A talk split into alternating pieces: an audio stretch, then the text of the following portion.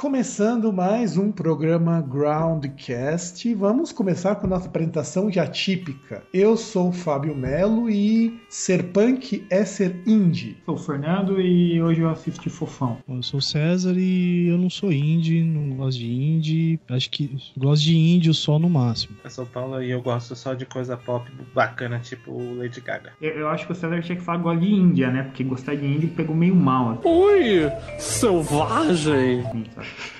Não, mas gosto de índio, assim, eu tenho respeito pelos nossos, pelos primeiros habitantes do Brasil, entendeu? Do, do povo indígena em geral, não na questão sexual. Então você vai mentir pra mim que você não tem um, um boto cor-de-rosa de pelúcia que você dorme. Não, não tem. O Fernando tá me dizendo que recentemente uma banda nacional resolveu, ou já gravou, aí ele pode dizer melhor, um disco sobre a história do Brasil. É, a banda é chamada Armada, eu não sei quando sai o CD, porque na notícia que eu li não tinha data, mas é em breve e esse ano. Fala sobre a história do Brasil, eu não sei que período da história do Brasil também, porque eu gosto muito de teaser brasileiro, porque ele te dá o mínimo de informação possível, pra você não saber do que tá se falando. Mas é, a iniciativa é legal, e eu acho que eu, eu não gosto de, de, de rock e metal em português, porque eu sou chato pra caralho, Com a rola, meu, de gringo. mas eu acho que seria valeria muito a pena se ele fosse em português, né? Aí, e, bom, já que vai falar da história do Brasil, provavelmente vai contar um pouco do César, que o cara que foi o braço direito de Dom Pedro, deu tchau pro Cabral, os caras, né?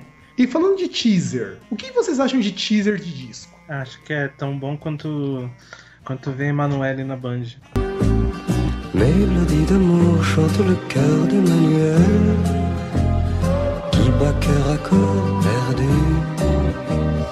Mélodie d'amour chante le corps d'Emmanuel qui vit corps à cœur déçu. Cara, eu não tenho opinião formada sobre teaser. É, Teaser eu acho o maior bosta do mundo, cara, porque ele não te mostra nada e de qualquer forma você vai ter que pegar o álbum pra ouvir, então é melhor deixar o cara na curiosidade. Porque como o teaser, o teaser é tipo o Big Brother do, do- da indústria fonográfica, ou, ou quando você tem alguma outra coisa que também usa teaser. É editado, então são só as melhores partes das músicas. Então vai parecer que é da hora. É, Eu, particularmente, não tenho nada contra teaser, já fiz um teaser da nossa coletânea, inclusive. O que eu acho complicado é que, de um tempo pra cá, houve um abuso do teaser, sendo que se o disco tá pronto, não é mais fácil você fazer que nem o nosso grande amigo Stefan da Prophecy Records e colocar o disco inteiro no YouTube pro cara escutar? Não, já que pra fazer um teaser, faz um lyric, um lyric vídeo de alguma música que eu acho que é muito melhor, assim, chama muito mais atenção. E se a música for boa, as pessoas vão ir atrás do CD de qualquer forma. Já já vai baixar mesmo. Eu acho que se nego, ne- acho que nego já deveria ter se tocado que vender música, vender disco não é coisa do passado. O negócio hoje é fazer dinheiro com o show e tentar aproveitar das músicas pra fazer propaganda, né, meu? Pra se divulgar e tal. Então a gente tá vendo uma porrada de banda que não só banda que tá começando, mas até banda já consagrada, que simplesmente estão botando CDs dele full lá no site MPT, os caras baixaram de graça, os caras ganham dinheiro com o show. Ah, você tem o, o Bandcamp. Eu- Eu sei que o Bandcamp tem esse serviço. Né? Não sei outros sites que tenham, mas eu sei que o Bandcamp tem e aí acho que o Reverb Nation tem. Não, Reverb Nation não. Ele não, inclusive você não pode nem distribuir música sem cobrar, mas é sei- Que pouquinho. eu sei que tem o, o, Name Price, que você pode pôr zero, por exemplo. Se não quiser pagar, você põe zero e o, o cara paga o quanto ele acha que vale a música. E é uma coisa que funciona bastante no Bandcamp, tem muita banda ganha dinheiro. E, mas claro que massivamente as pessoas vão baixar isso aí, mas é, eu acredito que tem um impacto positivo. Eu vi hoje o Nile Blizzcaris da, da Austrália vai fazer uma turnê na Ásia. E assim, tipo, os caras não eram conhecidos até, sei lá, seis meses. E hoje eles vão fazer uma turnê na Ásia eu duvido que todo mundo que vai no show deles comprou o CD. Na Ásia ainda é provável, porque lá você tem distribuição. Mas eu penso o seguinte, você tem, por exemplo, o Big Cartel. Não, mas eu tem- acho que não tem número de CD suficiente pro tanto de asiático, porque é um, um povo meio grande, assim. Não, e olha só, eu fico pensando nessa questão de música. Dá pra você vender música, tem banda que ganha dinheiro com música, mas não da forma convencional. Eu pego, por exemplo, o grupo, o pessoal que eu recebo, do grupo que eu recebo da Island Press, que boa parte deles, com exceção do seu cunhado, viu, Paulo? Com exceção dele, todos eles disponibilizam CD de graça e você pode comprar também. Isso foi uma indireta, você reparou, né?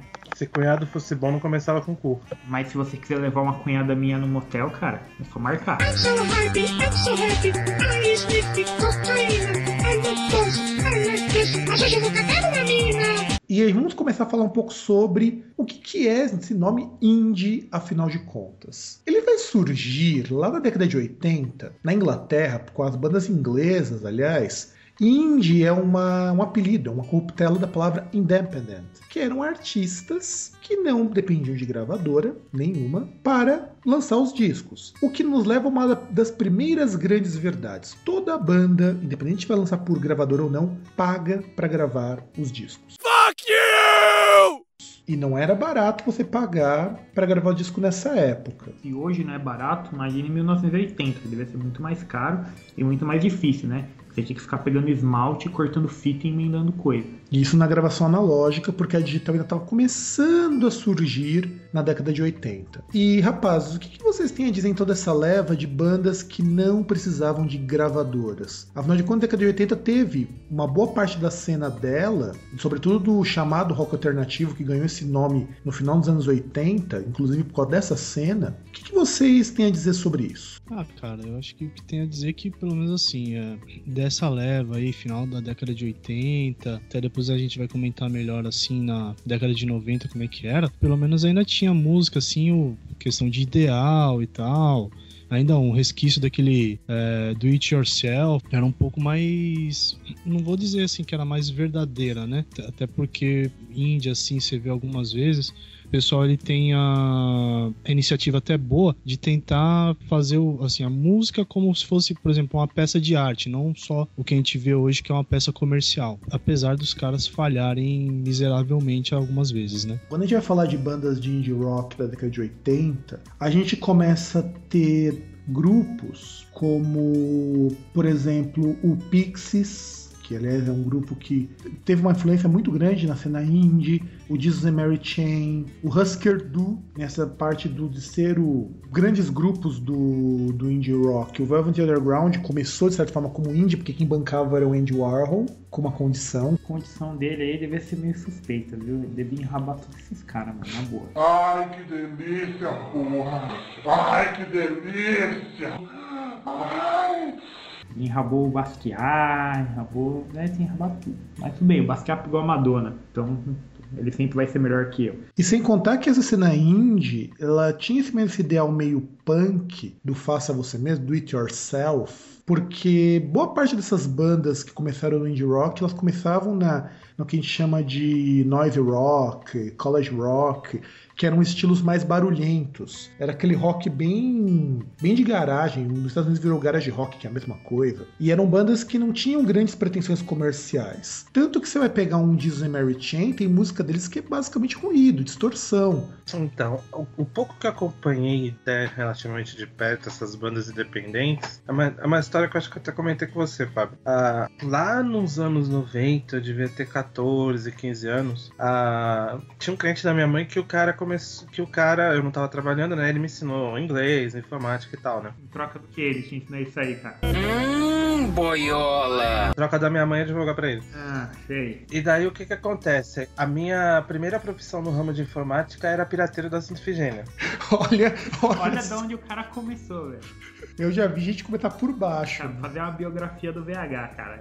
Eu um pirateiro da Santa Ifigênia. Pra quem não sabe, a Santa Ifigênia é, é um local propício a áreas eletrônicos. né? No mundo que teu computador saca essa Ifigênia. Não, mas enfim, o irmão dele, ele, ele fabricava guitarra, né?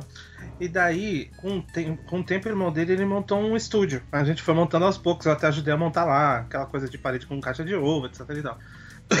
Então a gente teve bastante contato, e eu não vou nem falar só de banda independente de rock, mas tinha rap, tinha MPB, tinha tudo. O que a gente percebeu era o seguinte: era um monte de gente que ou gravava só pra dizer que tinha, poucas pessoas, ah não, eu vou gravar um demo, mandar pra uma gravadora e tal. Então é, é bem misturado mesmo a, a- a intenção dos caras de querer fazer as coisas, entendeu? Não tem um padrão definido.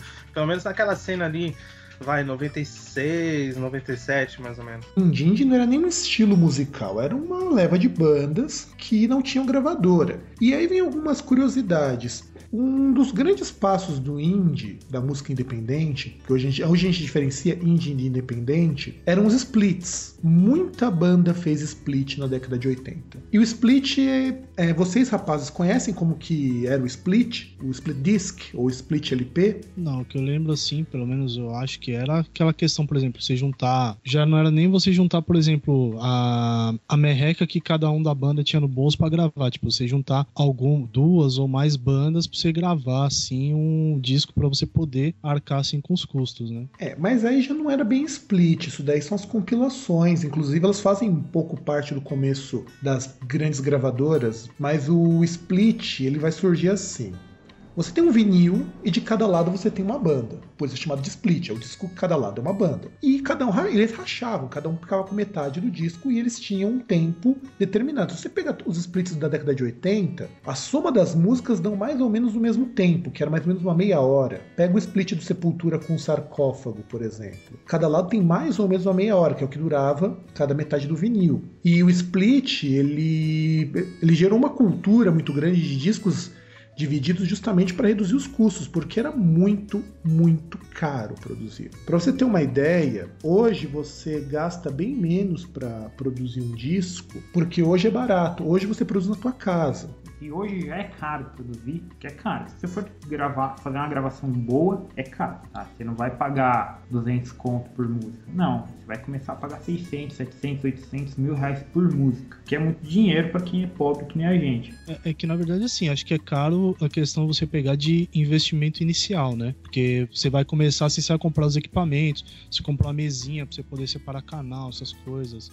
Dá, dá para você gravar em casa, mas quanto dinheiro você tem que disponibilizar para você gravar em casa de forma adequada. É, se você, se você for gravar uma vez só, você vai chegar assim, você vai falar, pô, é uma facada. Mas se depois você continuar gravando, você vai ver que. Se você quer uma, uma qualidade boa, você tem que dispor de equipamento bom. Então você tem que ter um Mac, você tem que ter uma, uma, um Mac dedicado para isso, né? Tem que ter uma placa de, de som boa. Sabe? Não pode simplesmente, ah, vou comprar uma placa de 50 reais e vou gravar. É, isso eu acho que ficou popular, essa coisa de, de, gravar em casa com, esse, com essa leva de one-man bands que eles geralmente gravam em casa. Imagina nos anos 80 que devia ser muito mais caro é louvável você ter bandas que não tinham gravadoras, né? Porque quando a gravadora bancava, tudo bem, né? Era mil maravilha, era o estúdio da gravadora, era o dinheiro deles, você só tinha a obrigação de vender. O que, de certa forma, era fácil, porque se a gente for ver anos 80, não tinha essa caralhada de banda que tem hoje. Então, se a gente parar pra pensar, sei que tem gente que vai me xingar, mas se o Iron Maiden nascesse hoje, ele não venderia. Ele vendeu nos anos 80, ele vendeu nos anos 90. Hoje eu já acho que ele não venderia. Você tem que levar em conta a própria evolução dos programas de edição de áudio, que ajuda bastante.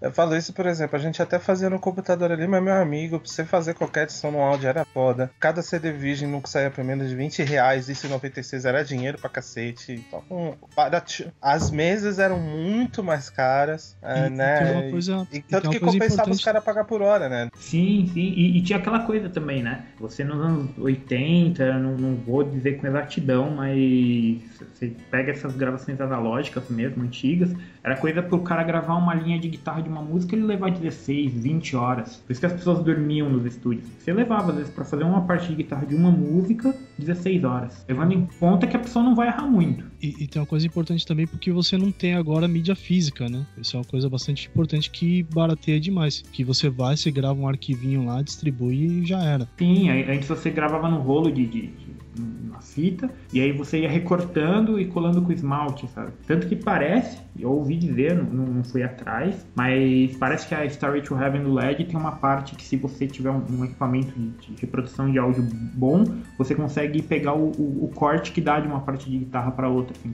Uma emenda que provavelmente os caras não tinham dinheiro para gravar de novo, ou sei lá, a gravadora não tinha dinheiro para bancar aquilo de novo, que só foi corrigido quando remasterizou pro CD. É, e assim, na verdade, por mais que ainda seja caro, ainda, ainda digamos que ela é possível você gravar. Hoje não é assim, claro, você tem uma gravação igual, eu vou pegar de bandas grandes como Iron Maiden, como Metallica, como Black Sabbath mesmo, você vai dispor de um equipamento muito caro, chuto em torno de uns 25 a 30 mil equipamento de gravação, sem contar os instrumentos. Mas você consegue música com uma qualidade boa, muito boa, até aceitável, com menos de 4 mil reais hoje você consegue. Ah, sim, se a gente for ver, vou chutar baixo. O preço de um carro, 30 mil, você monta um mini estúdio na sua casa que você grava suas músicas de forma adequada. E ainda pode gravar para outras pessoas e levantar uma grana. 30 mil, tem as caras falam, pô, 30 mil é muita grana. Não, 30 mil não é dinheiro, cara. 30 mil é o preço de um carro, que muita gente tem carro. O que mais tem de gente aqui na minha rua é gente com carro. Então não é tanto dinheiro assim. E, e, e como, e tem aquela coisa, né? Você não precisa comprar tudo de uma vez, né? Você começa aos pouquinhos, né?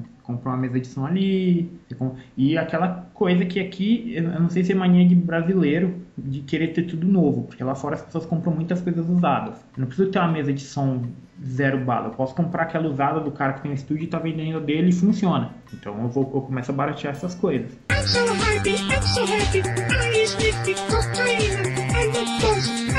Uma mina. Então, francamente, eu acho que a grande diferença hoje entre uma banda pequena e uma banda grande chama-se o produtor. Eu acho que não, não é nem mais técnico mais hoje em dia. Mas isso daí, isso que nós estamos falando hoje, era o que se tentava fazer na década de 80 com o indie rock. Então, não se pagava produtor, eram as próprias bandas que muitas vezes produziam os discos, e é aí que você começa a ter uma cultura que vai pegar em muita banda de rock e muita banda de heavy metal. Os músicos se tornarem produtores. Porque realmente você baratear. O mais caro não é gravar, o mais caro é você fazer a masterização, que foi o que você falou, Paulo. Masterizar e produzir o disco é muito mais caro do que A gravar. mixagem faz milagre. Você pode ter uma, um som, uma banda ruim e o cara, na hora que mixar, fazer ela ficar muito boa. Mixagem e masterização faz milagre. É o cara que faz a banda ter vida. É, e além disso, assim, é aquilo que eu falo. Só pra vocês terem uma noção, naquele, nesse tempo ali, era um computador com HD de 600 MB e naquele tempo o processador dele não aguentava a gente ficar rodando MP3 direito. Então gravava em Wave. Então você calcula o seguinte: Wave 10 MB, 1 minuto é 10 MB. Só pra você ter uma noção de como era complicado você fazer as coisas no estúdio antigamente. Hoje, meu, ixi, o que é o que até o que eu entendo, né? Eu acho as bandas alternativas de antigamente com uma pior qualidade sonora, técnica, mas em compensação com uma qualidade musical assim, melhor do que a de hoje.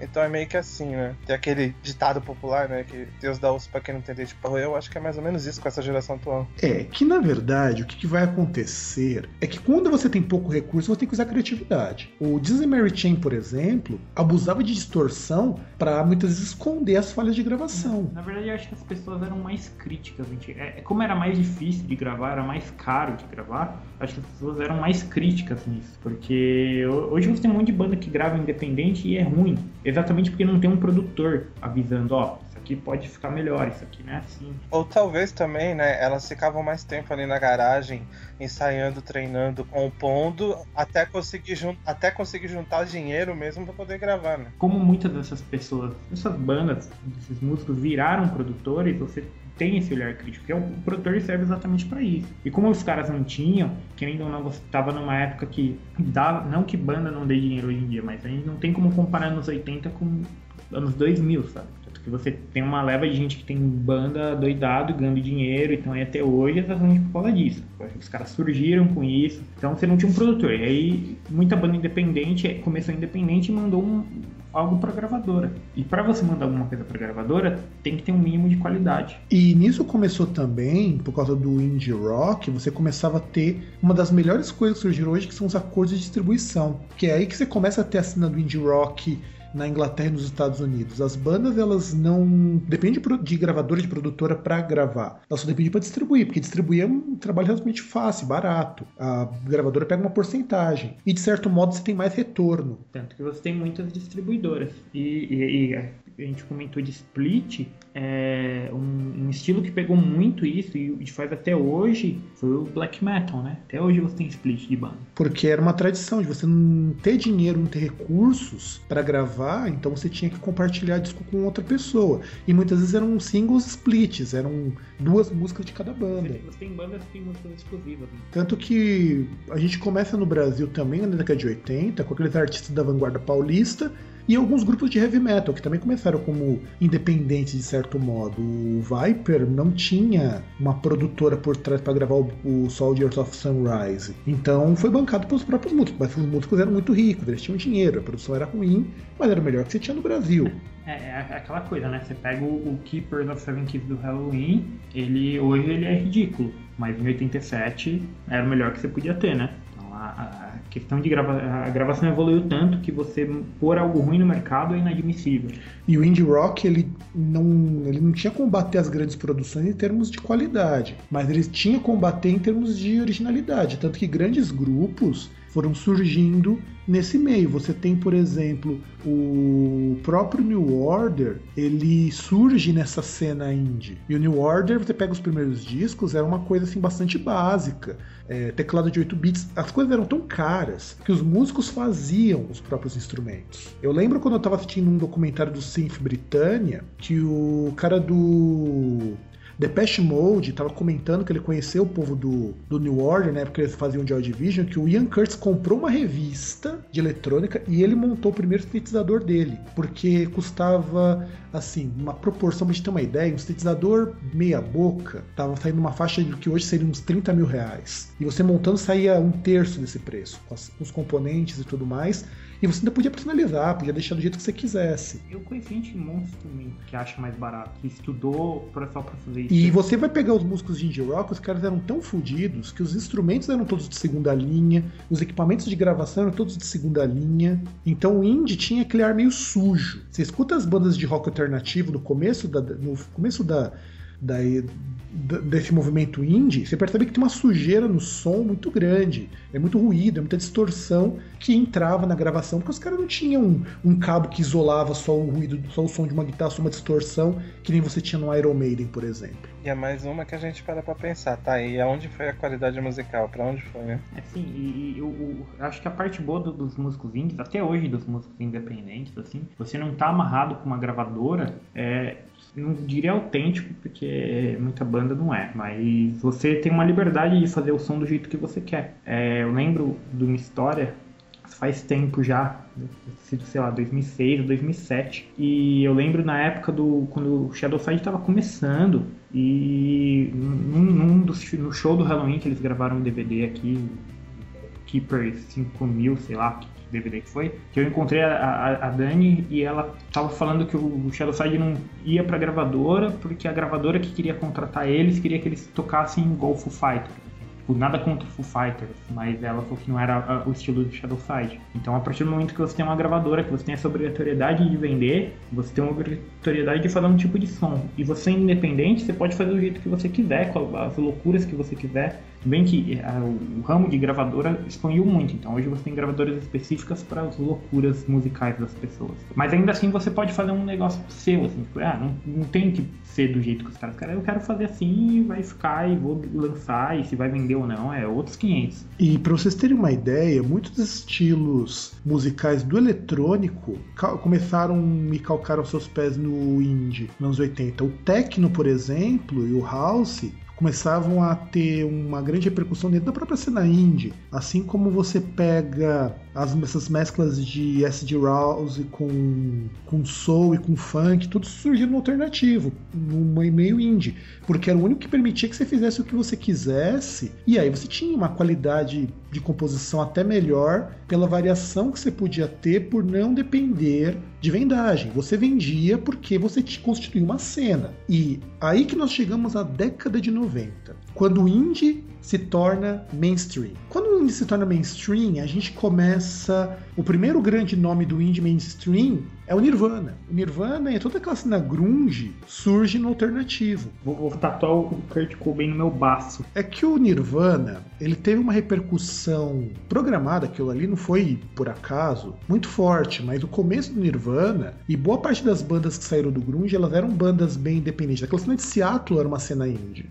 Tanto... Posso estar enganado, mas eu sei que é dos anos 90, mas eu não sei se é considerado indie, que eu não fui atrás, mas acho que o Blur era indie quando surgiu, não era? Antes de assinar um contrato com, com a EMI. Sim, eles começaram. Essa, essa cena mais pop de lavar o cu de dinheiro. Ela, né? ela vai surgir no- na década de 90 com o rock alternativo, que é aí que você tem o nome rock alternativo. É, que na verdade até são várias bandas aí, até uma, uma banda aí que não foi citada, que até o pessoal pode reclamar muito, até pelo peso, que é o Sonic Youth, que começou com isso também, até fazer uma linha mais barulhenta.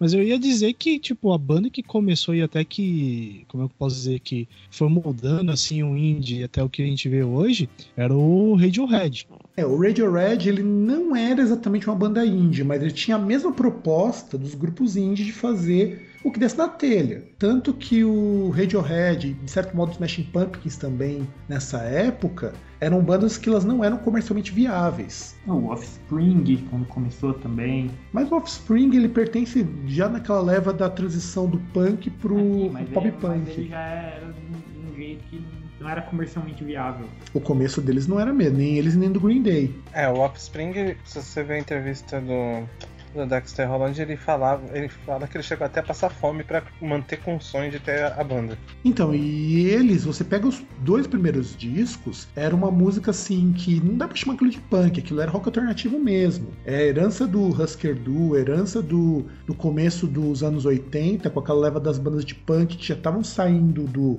pós-punk e entrando numa veia mais hardcore melódico. E diga-se de passagem, o Offspring antigo é muito bom. Eu não sei nem se existe ainda, se tá lançando CD, porque depois de um tempo eu achei que foi uma bosta, mas era muito bom. Era, era que nem o Korn quando começou, assim, era bom. É, então, e essa leva do, do- da sonoridade indie ganhou o nome de indie rock, de música indie, nos anos 90. O César citou muito bem o Sonic Youth, mas você não pode esquecer do The Black Crows também, que é da mesma leva do Sonic Youth. E você também tem o junto disso o revival do punk, você tem o Oasis, que é ele que vai ajudar a firmar a grande merda do indie rock, por conta de ele fazer aquele revival de rock inglês setentista.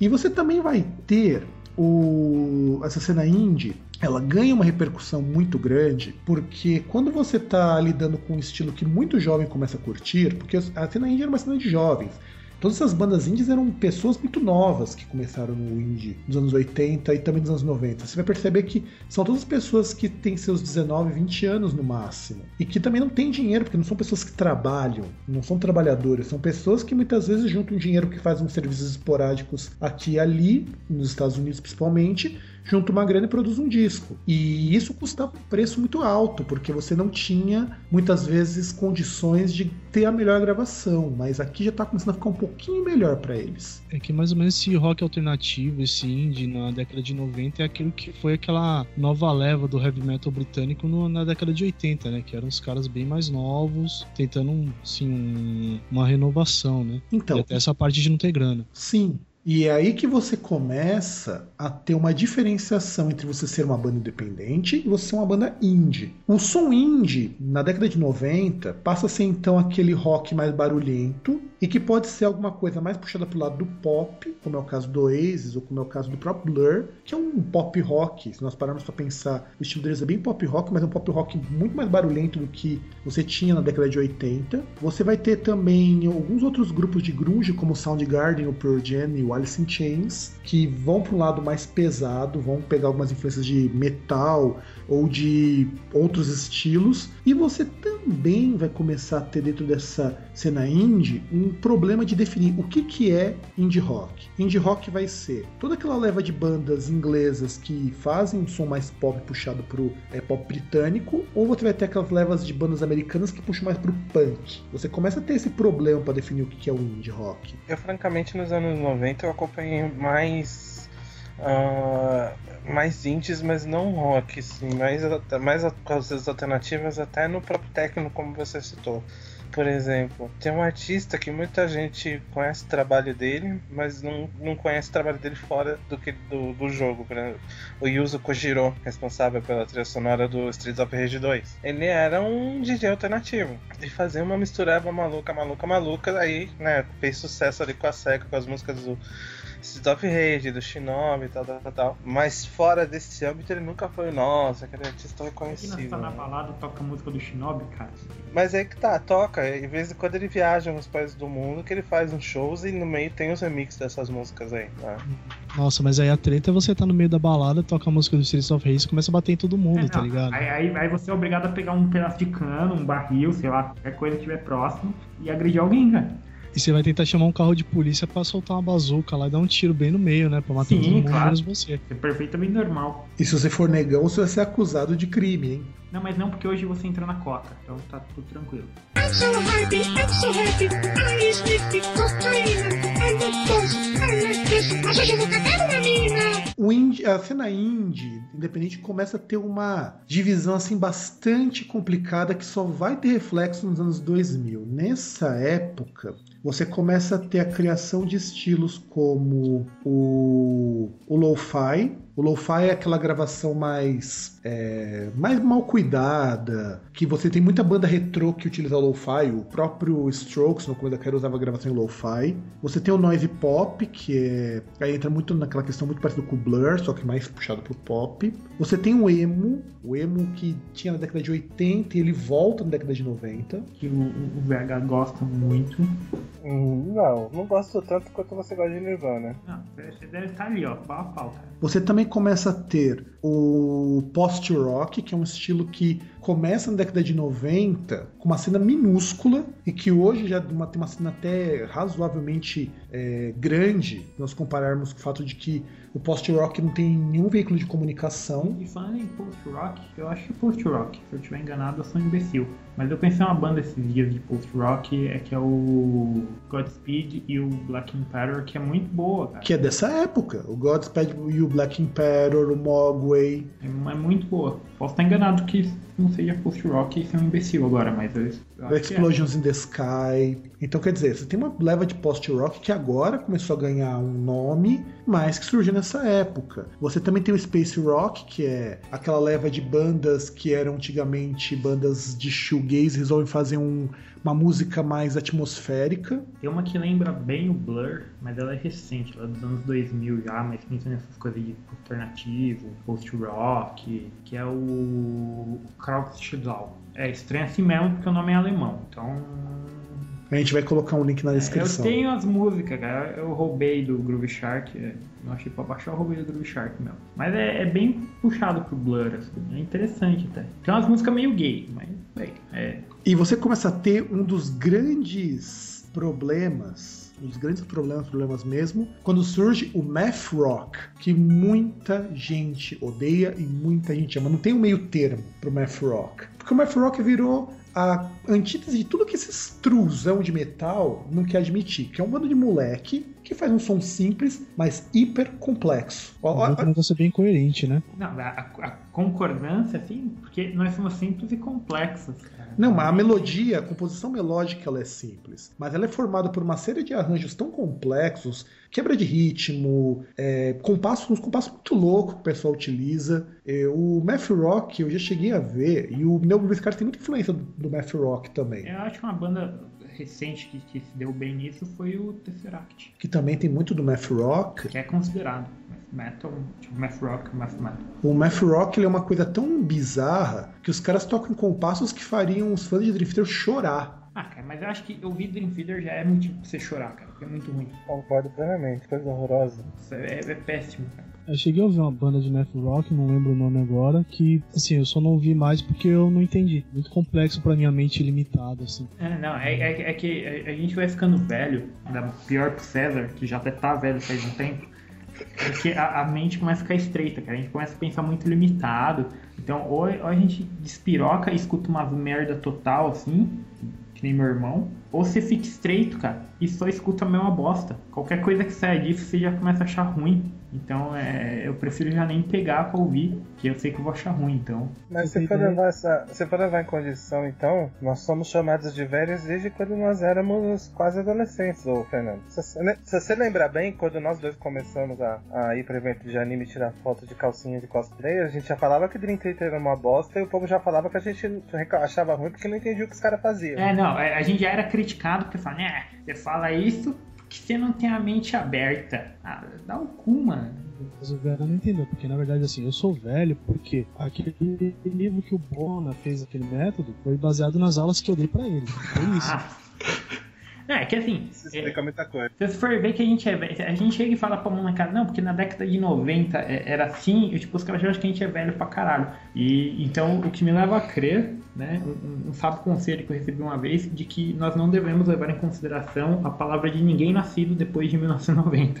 Eles estão errados. Ah, e assim, não dá, eu não vou reclamar de, de prog metal, até porque eu, aí, eu- aí, eu, aí eu falo da- não só defendendo Dream Theater, embora eu goste só de um ou outro Ah, é, disco. Ele, ele vai falar porque eu agora, eu vou, agora eu vou falar o podre. Meu irmão era um dos caras que falava que quando você não gostava de Dream Theater é porque você não entendia o que os caras queriam fazer. Não, mas- PH é prova. Não, mas isso, não só com Dream Theater, qualquer banda de rock progressivo, não é só o Dream Theater. O Dream Theater ele se tornou, do- depois de um tempo, uma paródia do próprio prog metal. O começo lá do Dream Theater, quando eles realmente queriam se inspirar no Pink Floyd, aquela fase era legal pra caramba. Depois eles lançaram o Awake, que pra mim é um único disco que eu consigo escutar inteiro, e o Change of Seasons, porque é o disco mais esquisito deles. O resto vai do mediano ao mais mediano. Que nem o Symphony X, os caras são tipo a praça nossa do prog metal. É, e o Symphony X é pior. O Symphony X, quando vai surgir nessa leva de bandas de metal progressivo, ele surge numa leva de bandas que estão na cola do Dream Theater, inclusive eles também são americanos, só que ele vai juntar com o povo do Power Metal. Então o começo do Symphony X também é muito legal e acabou se tornando o mesmo problema do Dream Theater. A única banda dessas que surgiram nessa época de, de punhetação do prog metal, que ainda se mantém criativa, mas que custou muito fã, foi o Pain of Salvation, que é uma banda que continua muito boa, mas o, você manter a qualidade, você agradar o fã, são coisas bem complicadas. O Dream Theater sentiu muito isso nos últimos discos, que são discos bem repetitivos, inclusive. Que são discos que eu escuto uma música ou outra só e olhe lá. Eu, por exemplo, sou um dos caras que não gosto do Metrópolis, que eu, dado como melhor disco do Dream Theater, eu não gosto. Nossa, lembrei de um caso agora, Metrópolis, da mulher que chegou na galeria, na Die Hard, perguntou pro cara assim: Você tem o Petrópolis do Dream Theater? Tipo, beleza, né? É, é, o cara me falou, não, moço, eu acho que tá errado esse nome, acho que é Metrópolis. Não, Petrópolis, né? Porra, os caras tocaram aqui, fizeram até um álbum com esse nome, não tô nem sabendo. Deve ter sido do show do Rio de Janeiro imaginário, sabe? Petrópolis, tipo, porra. Esse temas bem praia. Apesar, apesar que o, o Agatha Demon no, no Phoenix tem um- um- uma música, a primeira faixa, que chama Heliópolis. E não é zoeira isso. E eu, eu acho que o refrão é alguma coisa assim, tipo, Heliópolis, The City of Fear. Tipo, os caras já até sabem, mano, e nem são daqui. Na Alemanha, Heliópolis vai ter uma fama da hora, velho. Ou não. Mas, só, Fábio, pra você ter uma noção da minha relação de, de ódio com o Dream Theater, eu já consegui ouvir álbum completo do Malmsteen, mas eu não consigo ouvir do Dream Theater. PH gosta tanto de Dream Theater quanto eu gosto de Nirvana. Então você já tem uma noção, né? Não, é pior, é pior.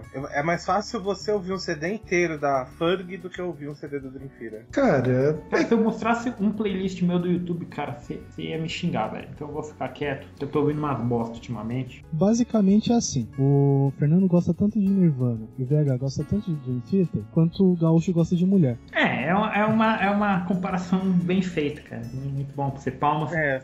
Não- eu, não, eu não diria, eu não conseguiria dizer melhor do que ele. E dentro desta leva, a gente já que tá falando um pouco do dessa leva nos 90, nos 90 diversificou tanto essa questão de banda independente que nós vamos ter grupos, até grupos que eram consagrados na década de 80, como o Talk Talk, que se torna uma banda independente, de certo modo. O Beck começa com o Lo-Fi, e o Beck é um cara que vende horrores na década de Foi 90. em anos, anos 90 o Pato Fu era, era indie também? Hum, Alternativo? Não, eles se tornaram depois. Mas, é, mas, mas como ele. Como no- o primeiro disco era, um, era quase um disco de metal e o último disco é um disco extremamente bizarro, Acho que ninguém nem conhece essa banda aqui, cara, que molecada. Ó, vai. Pato Fu, o que esses velhos estão falando? A Pato Fu, cara, pior de tudo é que eu achava o Pato Fu bacana pela. Principalmente esse começo que era mais pesado. E você tinha esse som pesado com aquela voz da Fernanda, cara. Era muito engraçado, era muito bom, meu. Não, o Pato Fu ele não era uma banda legal, não, cara. O Pato Fu era uma banda bem ruinzinha. Só que o Patufu ele tinha uma vantagem que era uma personalidade. Por pior que eles fossem, e isso daí leva até aquele programa que a gente falou de bandas brasileiras, o Patufu tem uma vantagem com relação à maior parte dessas bandas de rock que surge hoje. E até de metal mesmo. É uma banda que você escutava uma música e sabia que era Patufu, antes de entrar o vocal. É, você quer um cara ruim, tá certo? O Otto. Mas ele é criativo, cara. Ele era cri- Não, Ele ele, é criativo, ele, ele gravou um álbum com percussão, com coisa que se acha na rua, com cano. Ele é ruim, assim, ele só faz uma bosta de música, mas ele é criativo, cara. Tem que dar o braço torcer, porque. Não, o Otto tem uns discos legais, o Otto. Mas no geral, o Otto ele entra naquela leva de artistas que, é, na tentativa de ser alternativo e indie demais, acabam perdendo a mão. É mesmo o caso do Los Hermanos. I'm so happy, I'm so happy. I sniffed cocaine and the buzz. I like this. Às vezes eu vou catar uma mina. O Otto é chato pra cacete. É daqueles. Pra mim, é daqueles artistas que, tipo, se esforçam ao máximo pra ganhar, tipo, um troféu imprensa, outros trofé... troféus assim, tipo. Um VMB da vida, né? Não, nem VMB, tem uns outros assim que são mais assim, questão de mídia, entre aspas, especializada, que é o cara ele se mata pra ganhar isso. Aí quando ele ganha, ele o cara, tipo, ah, puxa, sou foda demais. Aí o cara faz um monte de merda, entendeu? E se a gente é parar chato pra pra pensar, nessa época, já que foi mencionado o Otto, você também tem o Nação Zumbi com o Chico Sainz. A Nação Zumbi foi um pouquinho antes, né? Não, mas é dentro desse meio da, da popularização do indie. O indie ele se caracterizava pela mistura, pela diversificação. E no Brasil, o você ser independente pegou pesado. Na- no fim, metade da década de 90, começo dos anos 2000 no Brasil foi uma alternativa bacana. Justamente por causa do barateamento dos equipamentos e porque você não tinha muita gravadora que apostava em banda nacional. A banda nacional ela tinha que vender muito bem para poder. Porque hoje você não tem muito, né? Mas você não tinha, por exemplo, né? você não tinha, por exemplo, uma Nuclear Blast que podia investir numa banda nacional. Você não tinha. Você não tinha uma divisão da EMI que investia em banda pequena como você tem hoje. Então era difícil, era complicado você lançar coisa. E aí, quando a gente passa desse período, nós vamos chegar finalmente nos anos 2000, que é de 2000 até agora.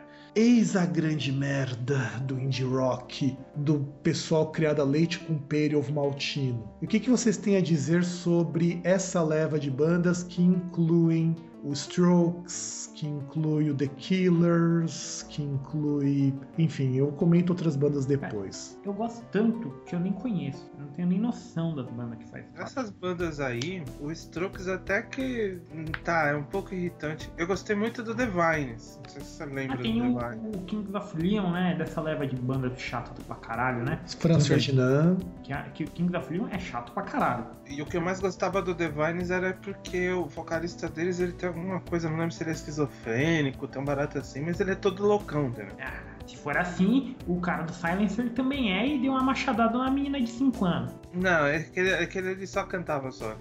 Ah, e outra, até pra ser loucão, você pega o, pessoal- o Robert Smith na época do, do como The Cure, cara. Ele já fazia essas coisas. Ah, estão falando dessa, dessas mais recentes, né? Então, mas é aí que tá. O indie rock nos anos 2000 é uma grande merda. E eu sei que quem tá ouvindo aqui tem amigos e amigas minhas que curtem essa porcaria. Ah, vai sempre tem. Cara, já falei que gosto é igual braço. Tem gente que tem, tem gente que não tem. Não seria gosto igual cu, não? Não porque tem gente que dá o dos outros, né? Como assim? Como assim? Eu não quero nem imaginar como que é isso. Eu não quero nem pensar. não, não vou, não vou trabalhar com nomes né, nesse momento, nem com, com méritos de nada, mas tem gente que outros, então. Daqueles não foi aquela banda que você tinha com moçada que eu até falei, porra, lembra de ti um pouco? Lembro, é isso mesmo. Então, eu achei até que interessante, assim, algumas músicas, umas são meio chatas. Ah, não, não, pera, pera, pera aí, não.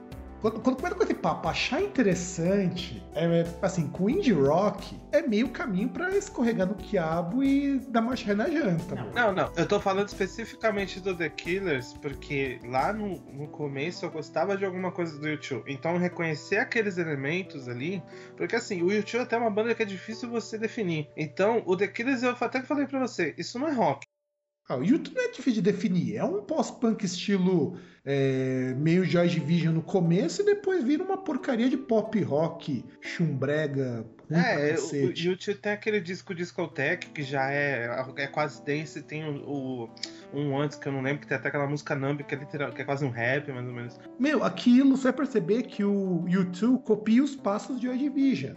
Depois que o Joy Division acaba, vira o quê? Vira, vira o pessoal New Order, que faz um disco também com música eletrônica. Porra, meu. Então, assim, no, no caso do The Killers, a- a- as poucas coisas que eu achei interessante foram justamente aquelas que eu senti aquela sugada do YouTube lá do tempo que eles ainda ah, cantavam alguma, aquelas músicas relacionadas àqueles problemas que a Irlanda tinha. Mas, no geral, eles geralmente copiam mais a fase tosca do YouTube mesmo. Então, acaba sendo tosco também. É, você copia merda, vai ser merdinha. Porque não tem nem capacidade de ser merda. E eu vi uma vez, uma mina colocou uma definição de bandas de indie rock modernas, que eu achei sensacional. Bandas de nerds de óculos que não sabem tocar. Até aí muitas bandas nos anos 80 eram de nerds de óculos que não sabiam tocar e fazer música boa. Acho que uma coisa não tem nada a ver com a outra. A diferença é que nos anos 80 todo mundo era ruim. Então o cara que tocava um pouquinho melhor, ele era foda. É, eu acho banda que, de ficaria, nerd de óculos, eu lembrei de Weezer. acho que ficaria melhor bandas de nerd de óculos que beijam rapazes. Que é, o- é pra mim é, é igual o, o perfil do cara que ouve Dark Tranquility novo. É beijo rapaz. E assim, bandas que surgiram nessa é, alcunha de indie rock dos anos 2000. Você começa a ter os grupos como Yeah Yeah Yes, The Rapture, Electric Six, Detroit Cobras, você tem o The Strokes, The White Stripes, você tem o The Vines, já citado pelo VH, o The Black Keys, The É Hives. The Hives, Interpol. Interpol, Black Rebel Motorcycle Club, Modest Party. Mouse. Hum? Block Party também. Dessa leva aí, o mais true foi a mina, eu acho que foi do White Stripes lá, que pegaram ela com a fita pornô dela lá. Ah, meu, é, isso daí é. White Stripes é uma daquelas bandas. Eu lembro quando eu- a primeira vez que eu ouvi falar disso, minha mãe assinava compulsoriamente, diga-se de passagem, a Folha de São Paulo. E eu pegava segunda-feira aquele caderno da Folhetinho, eu devia ter acho que uns 18 anos, quando a gente Faz tempo isso. Nossa. Faz 10 anos, 11 anos, aliás, isso. E a primeira vez que eu tomei contato com essas bandas foi lendo isso daí e você podia entrar no site da Folha Sério Assinante e escutar trechos das músicas. Eu ouvi aquilo e falei, mas que merda é essa? Sabe? Eu, a gente via, por exemplo, tinha músicas do do Editors, do Block Party, do Kaiser Chiefs, que aliás eu tinha um amigo meu na faculdade que amava Kaiser Chiefs. Já sabe minha opinião sobre gosto, né? Você tinha, eu tinha, tem um amigo meu que até hoje é apaixonadíssimo por Arctic Monkeys. Aquele beijo rapaz. Olha, é um cara que foi na parada gay e disse que catou duas mulheres, então. É, ele acha que é mulher. Não era dama de pau, sem querer. É que ele não chegou nos finalmente. Ou mentiu, né? Ocultou. Chegou e falou, ah, peguei duas minas na parada aí. Ou não, o cara pode ter ido lá no banheiro e pego, no banheiro feminino, pego as minas. né? E essa parte do, do indie que ficou mais popular hoje aqui no Brasil é o que é chamado na mídia lá fora de post-punk revival. São bandas que imitam The Cure, Joy Division, é, o começo do Silks and the O próprio U2, que era uma banda de post-punk no começo da carreira, e não trazem nada de novo. O que me incomoda nesse indie rock é que não traz absolutamente nada. É uma reciclagem com a mesma roupagem da década de 80. Inclusive, você pega o disco novo do Strokes, que uma das grandes reclamações quando soltaram um single é que parecia tecnobrega. E eu fui escutar, era o mesmo sample de uma música do Ahá, o Take On Me. Quem aqui que não conhece Ahá, uma das grandes bandas do pop? Ah, era bom demais. Outra desgraça. Uma das grandes coisas que surgiram nessa época, nessa do post-punk revival, que é do final da década de 90, uma das maiores merdas que eu já escutei é o placebo. Mano, quem aguenta ouvir placebo? Pô, só porque o cara não sabe se é homem, se é mulher. Eu ouvi uma época, assim, mas. Ah, é... tá explicado. Ah, agora eu sei porque o cara mudou pro Rio Grande do Sul. Não, mas só, mas só que assim, ah, eu não. Eu parei de ouvir justamente porque eu não aguentei ouvir mais. Assim, eu ouvi uma música, ouvi outra. Até tinha uma sonoridade, alguma coisa assim, uma música ou outra, mas no modo geral, eu achei aquilo depressivo demais pro meu gosto. Não, olha olha, olha que- bem, olha bem, quando começa com análise, pra justificar o fato de não gostar, Ah, é porque ouviu muito. Aí o cara foi Não, pior que não. É aquela história. É né? verdade. Tudo. É verdade. Eu ouvi, pla- eu ouvi placebo bem antes de Bruno Sul. Quem, quem, inclusive, quem que tentou entroxar placebo goela abaixo da gente foi a senhora MTV, que sempre tentou entroxar um monte de merda também, né? Assim como entroxou algumas coisas boas, mas no geral. Ah, mas também, né, tipo, depois do David Bowie falar que o vocalista do Placebo era a filha que ele nunca teve, considerava isso, a MTV fala, poxa, a gente tem que a nova salvação do rock, como é, essas bandas de, de indie, essa é a coisa mais irritante, porque todas as bandas de indie aparecem como, ó, essa aqui é a nova salvação do rock, e é tudo uma porcaria. Então, esse aqui é o segundo grande problema do indie rock dos anos 2000. Parece que cada banda nova que surge história é a salvação do rock que tá ficando cada vez mais ruim. Não é a salvação de porra nenhuma. Rock mesmo já se desgastou na década de 90 de tal forma que começaram as misturas loucas por causa disso. É, rock pra mim só uma boa.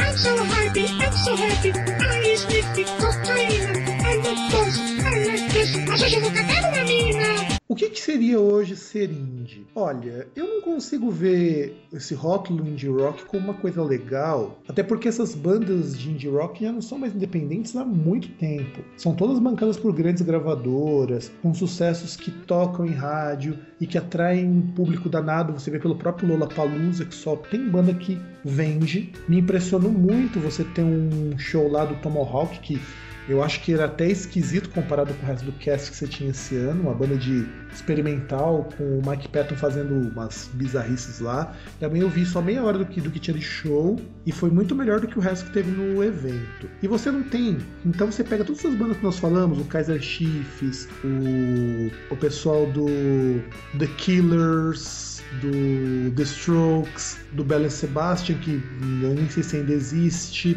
Você tem também é, Lana Del Rey, todos esses grupos são grupos que não dá nem pra se chamar mais de indie porque eles não são mais independentes. São bandas com grandes gravadoras bancando e é para fazer sucesso com adolescente, é música para adolescente. Como era o indie no começo dos anos 80.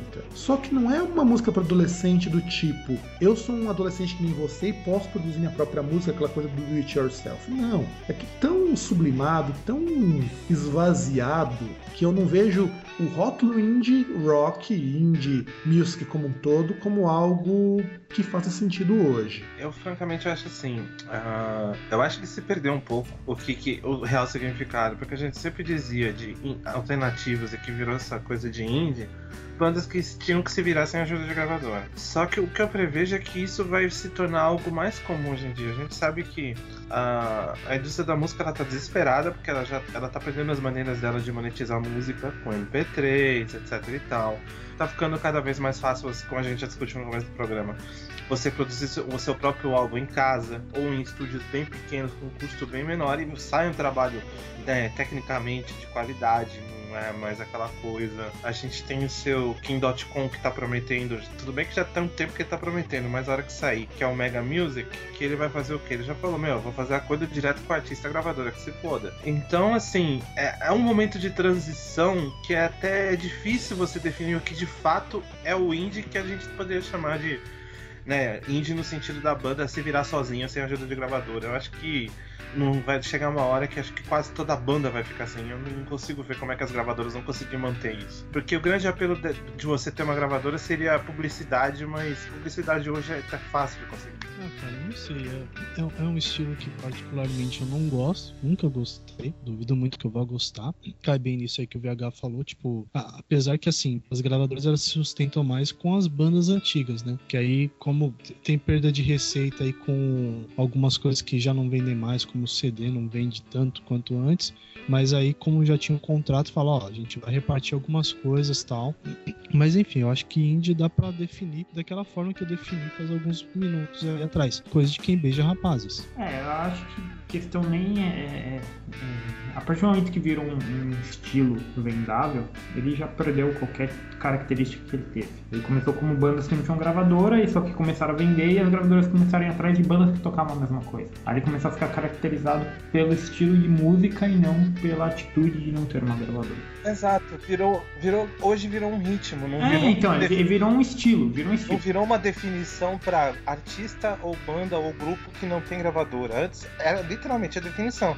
Tanto que eu falei, por exemplo, Juzo Kojiro que toca ah, um técnico, um técnico, a gente chegou até a comentar de outros estilos musicais, porque a definição era essa. Hoje não, isso virou um estilo musical que, pelo amor de Deus, é uma bosta. É, então, é, não tem mais aquela essência de, ah, o cara é, é, é indie porque ele não tem gravadora, não importa o estilo que ele toque. Não, hoje uma banda indie ela tem um estilo pré-determinado. Então, A indie virou tipo plaquinha pra você colocar em loja de CD, né? Então, e essa coisa do indie, ela ficou tão grave que, por exemplo, a gente, inclusive, a gente precisava um dia pegar um programa pra falar sobre os hipsters, que foram os grandes é, difundidores do indie, porque quando a gente pensa no indie da década de 90, mais ou menos em 98, 99, lá pro finalzinho, os grupos indie eram aquelas pessoas que faziam o chamado de garage rock ou college rock, só que eram pessoas que não tinham visual agressivo que nem as bandas de heavy metal, não tinham aquele visual mais rebelde do grunge, eram pessoas normais, mas que queriam fazer música que não tinha nenhum envolvimento político, nenhum envolvimento com nada. Então você começa a ter músicas falando de RPG, falando de é, coisas do universo geek nerd que também pegaram uma boa parte das bandas de indie. E hoje você tem o indie rock como algo que é voltado para um determinado público que virou moda, que é o público justamente o hipster ou o hipster nerd, hipster geek, alguma coisa, alguma combinação bizarra dessas, porque o que, que vai acontecer? Perdeu-se muito da atitude de você não precisar de mais ninguém para fazer as coisas. O que eu achei horroroso, mas não vamos entrar no mérito disso. Hoje, se nós pensarmos no ser indie, é você produzir as coisas sozinho. E é o futuro. Você fala hoje de gravadora, mas você não precisa ter o serviço do Kim.com, que aliás nem vai ser tão viável assim. O iTunes é mais viável que o artista, porque você pode vender um disco por 10 dólares e você vai ficar com 7 dólares daquele, daquele valor. Eu citei o Kim porque, assim, o iTunes, se você tem contrato com gravadora, o iTunes não deixa. Ele manda o gasto, o ganho pra gravadora também automático.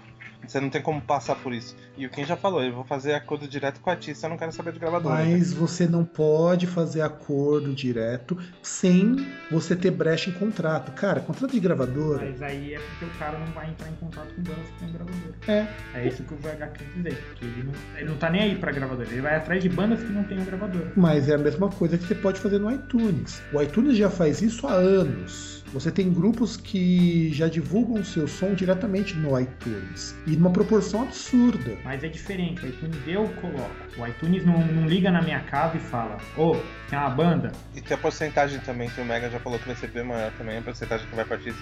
Cara, eu acho muito difícil ser mais do que 70%, cara. 70% já é muito. O iTunes ele trabalha nessa proporção, 70 30, 30 para eles porque você paga para hospedar, né, hospedar os serviços dele, e 70% é teu, cara. E, e assim, você tem ainda uma série de coisas que o iTunes te oferece. A única coisa que empaca um pouquinho no iTunes é que talvez isso o Kim.com ganhe, talvez também, eu não sei como vai ser o serviço dele, talvez ele ganhe em termos de acesso. Se você tiver a possibilidade de fazer seu disco ser mais barato, que é uma coisa que o iTunes ele meio que fecha, só que aí você vai entrar, o serviço do Kim.com é um serviço inútil, porque você tem o Bandcamp que faz a mesma coisa, e é muito mais completo também. O Bandcamp, se você quiser colocar e deixar para distribuir de graça, você pode. Se você quiser colocar, pague o quanto você acha que vale, você também pode. Mas entra na mesma coisa. Eu faço um login no Bandcamp. O Bandcamp não vem atrás de mim. A Mas ele não vai atrás. A diferença do David.com, provavelmente ele vai começar a procurar bandas sem Não vai atrás, meu. Ninguém vai atrás. É inviável isso. Não tem uma equipe para poder ir atrás de banda. Você vai atrás de banda que vende, banda que tem público. Assim como o próprio Bandcamp vai atrás de banda, assim como o Big Cartel vai atrás de algumas bandas, assim como o pessoal Reverb Nation, que é ligado a Roadrunner, vai atrás de banda. Se você colocar tua música ali e fizer sucesso, os caras te contratam. Então eu não vejo o serviço do Kim.com como um serviço que vai ser muito diferente do que já existe. Bom, tem que esperar lançar. É, é- é que o problema dele é que, assim, na verdade, ele pensava em lançar esse serviço antes de fechar a Mega Upload de todo aquele rolo. Sim, e antes mesmo de você ter esses serviços tão populares, você não tinha. Exato.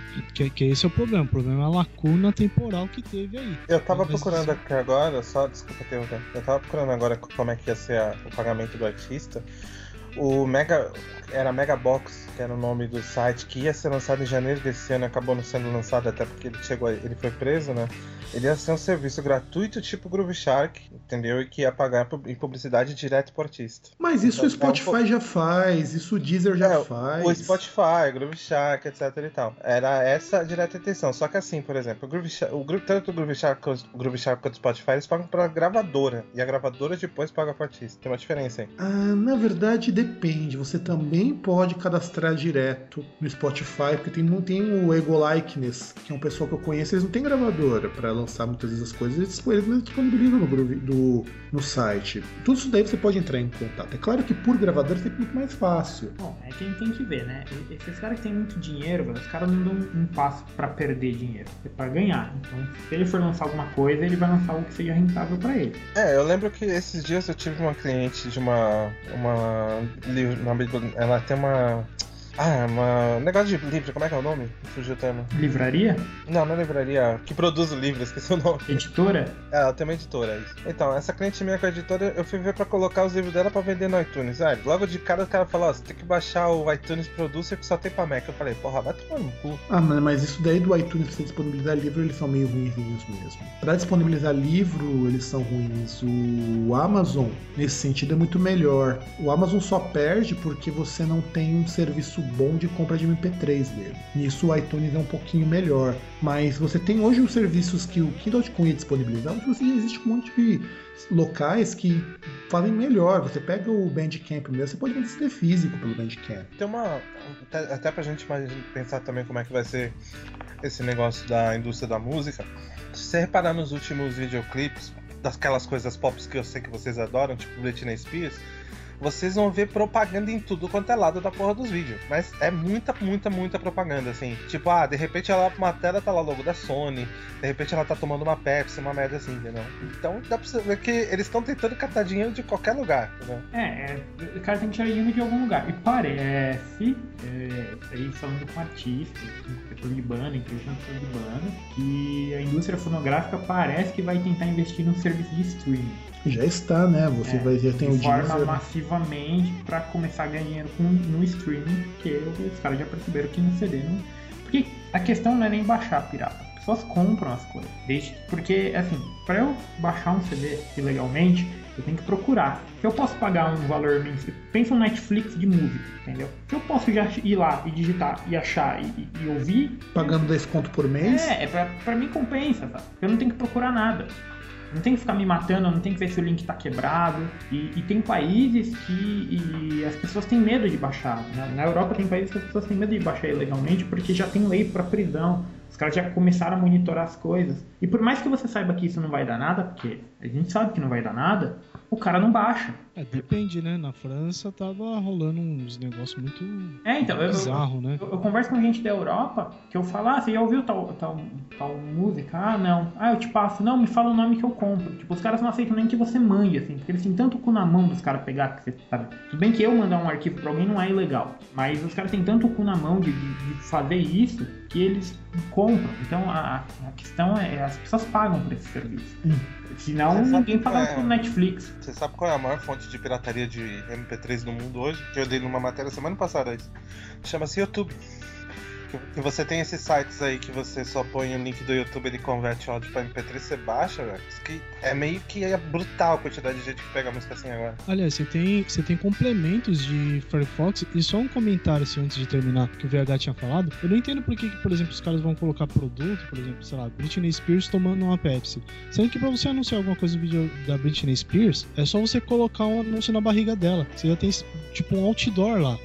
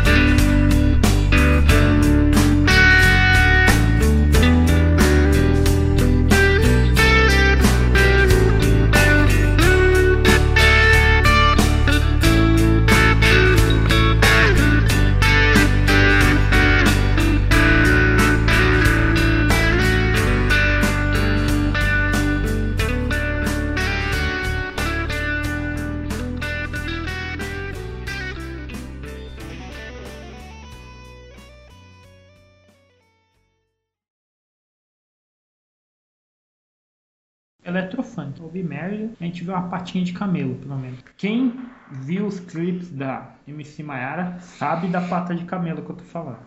Nossa, MC Maiara. Viu, ó?